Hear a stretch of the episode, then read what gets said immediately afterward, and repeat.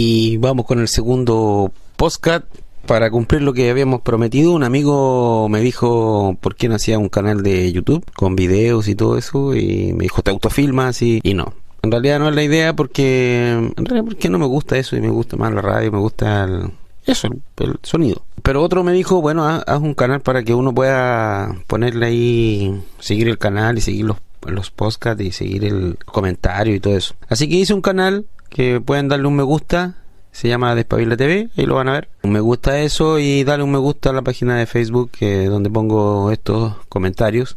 La 305 Comunicación Local. Bueno, eh, no sabía qué, con qué continuar, eh, lo anduve pensando la semana y dije, ah, debería seguir como al día con todas las cosas y ir como ir eh, con la noticia fresca y todo eso.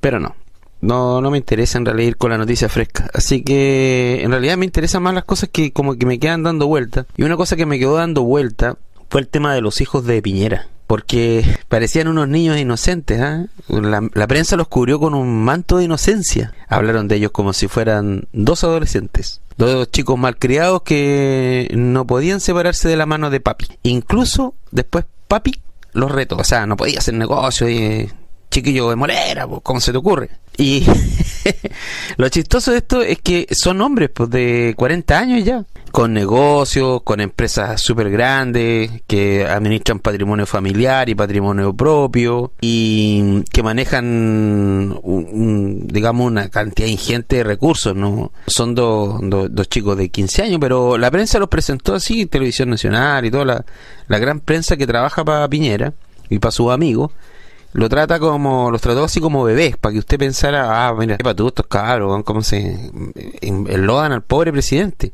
Pero en realidad, estos hombres, ya, fueron a hacer negocio en, con plata de nosotros, de todos nosotros, con el espacio que el Estado crea que somos nosotros, en realidad, ellos fueron a ver qué negocios podían hacer porque ellos tienen empresas de comunicaciones y justo el tema central con China era telecomunicaciones, mire qué casualidad. Bueno, todos los empresarios que acompañan al presidente eh, iban a lo mismo a ver cómo se arreglaban ellos, cómo ellos se salvaban, cómo ellos terminan eh, mejor y aseguran el porvenir de sus tatara, tatara, tatara, tatara nietos y obviamente no llevaron a Codelco. Claro, porque Codelco al final es una empresa pública, es del Estado y la plata que entrega Codelco generalmente termina beneficiando al Estado en términos de obras públicas, hospitales, escuelas, carreteras, cosas que todos podemos utilizar, pues entonces eso no interesa. Entonces como este es un gobierno de empresarios, eh, llevó a empresarios.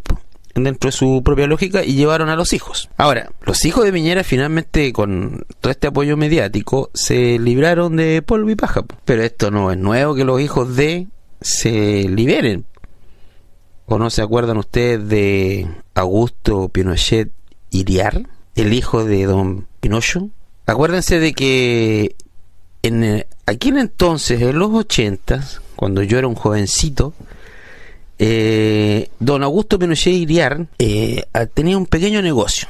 Era una vuelta más o menos, no es complicada, pero él vendía, el hijo de Pinochet, vendía adornos adornos metálicos. Era una empresa enorme, no era una, una tiendita así donde él era un artesano con el pelo largo y los lentes estilo John, John Lennon que hacían cositas metálicas. No, él tenía una empresa grande que hacía, que hacía adornos metálicos para el ejército. O sea, piensen que él le vendía a todos los regimientos del país, todas esas las chapitas y esas cuestiones que usan los militares, que así como, como, como que se, se arreglan y se ponen, ya, y, las banderas y todo, todo lo que es adorno metálico, o sea, incluye la, las hebillas de, de los cinturones, todo. O sea, era un negocio millonario que tenía este niño, porque aquí todos son niños siempre, Augusto Pinochet Iriar. Cuando su papá era en ese minuto el dictador de turno de Chile y el general a cargo de todos los militares. O sea, el niño vendía al ejército mientras su papi era el jefe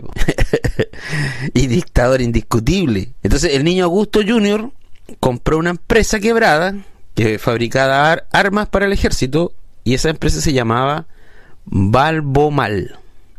Y Balbomal le fue tan mal que terminó bastante porque primero era, del ejército y él esa empresa Balbomal y la compró Augusto Junior pero pasaron dos años no mejoró la situación de la empresa Y Augusto Junior se la volvió a vender al ejército, pero esta vez el ejército pagó 3 millones de dólares.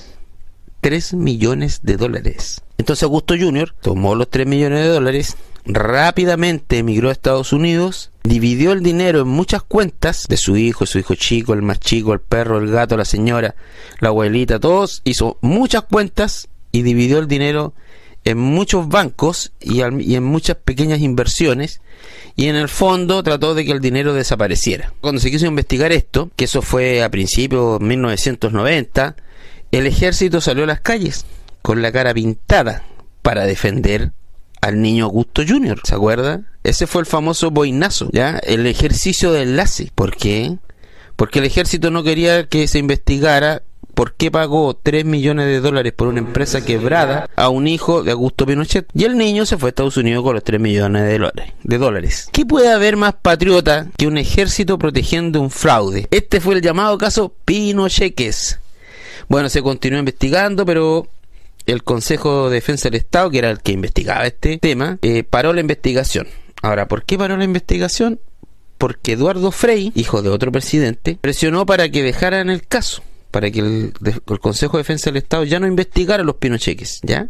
Les dijo, no, no, no, ustedes no se me van a meter ahí. este comportamiento de que los hijos de ciertas personas salen libres de polvo y paja, entonces ven ustedes que no es nuevo.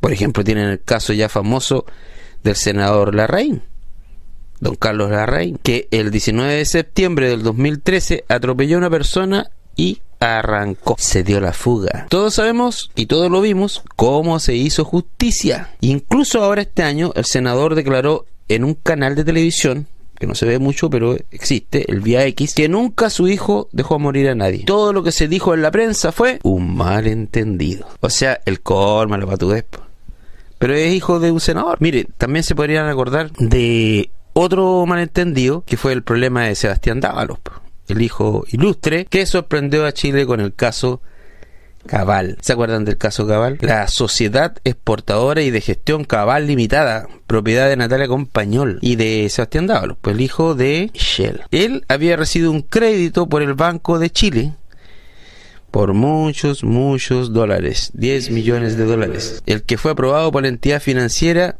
fíjese cuándo, el 16 de diciembre del 2013, un día después del triunfo de Michel en la segunda vuelta de la elección presidencial. ¿Qué tal? Y dicho préstamo fue utilizado en la compra de fondos. Ahora, ¿quién prestó ese dinero? Bueno, el Banco de Chile, pero en persona fue Andrónico Lucy, el mismo guatón que se hace el simpático por las redes sociales. El préstamo fue destinado para la adquisición de tres predios de la comuna de Machalí, los fondos Santa Elena, San Diego, Santa Cecilia, que con la modificación súper a tiempo del plano regulador de la comuna, pasaron de terrenos rurales a urbanos.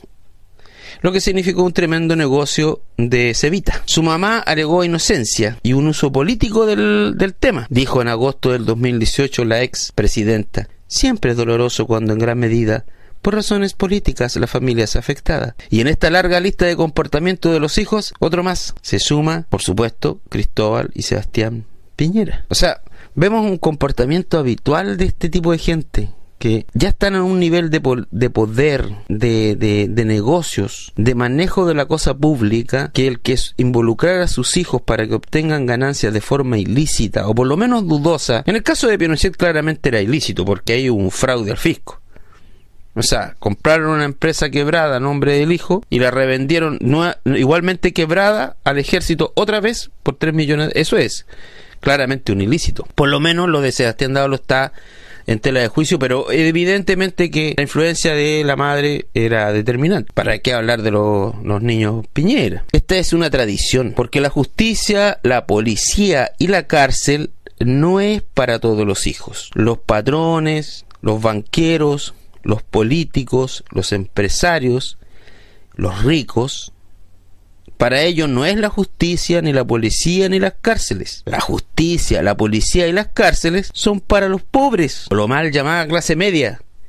Esos son, mis queridos amigos, los mecanismos con los que los más ricos se aseguran de que los pobres y la mal llamada clase media no se salte las leyes que ellos inventan. O sea, Los lobos educan a las ovejas y Chile se ha convertido en el país de las ovejas felices. Las ovejas morenitas defienden al lobo rubiecito de ojos azules que los devora todos los días. Estos piratas se robaron las compañías estatales de agua, luz, gas y cobre. Se la compraron al Estado en una situación de golpe militar donde no había ninguna regulación por nada y ahora con la infraestructura que el Estado levantó ellos se enriquecieron y te dicen vamos a ponerte un medidor inteligente. Y como no pudiste poner el medidor inteligente porque las ovejas se encabritaron en las redes sociales, te subo el 10% de lo que te cobro. Así, porque tengo que hacerlo. Porque necesito asegurar a mis hijos, mis nietos y mis bisnietos y tataranietos y 20 generaciones más de mi familia. Entonces hay que tener en cuenta eso. Los ricos y los hijos de los ricos no van a la cárcel en Chile. Si usted quiere vivir, seguir viviendo la fantasía que le cuentan sobre la justicia chilena y sobre la igualdad ante la justicia, es cosa suya. Pero usted sabe también como yo que en Chile solamente los pobres van a cana, solamente los pobres. Más claro, echarle agua.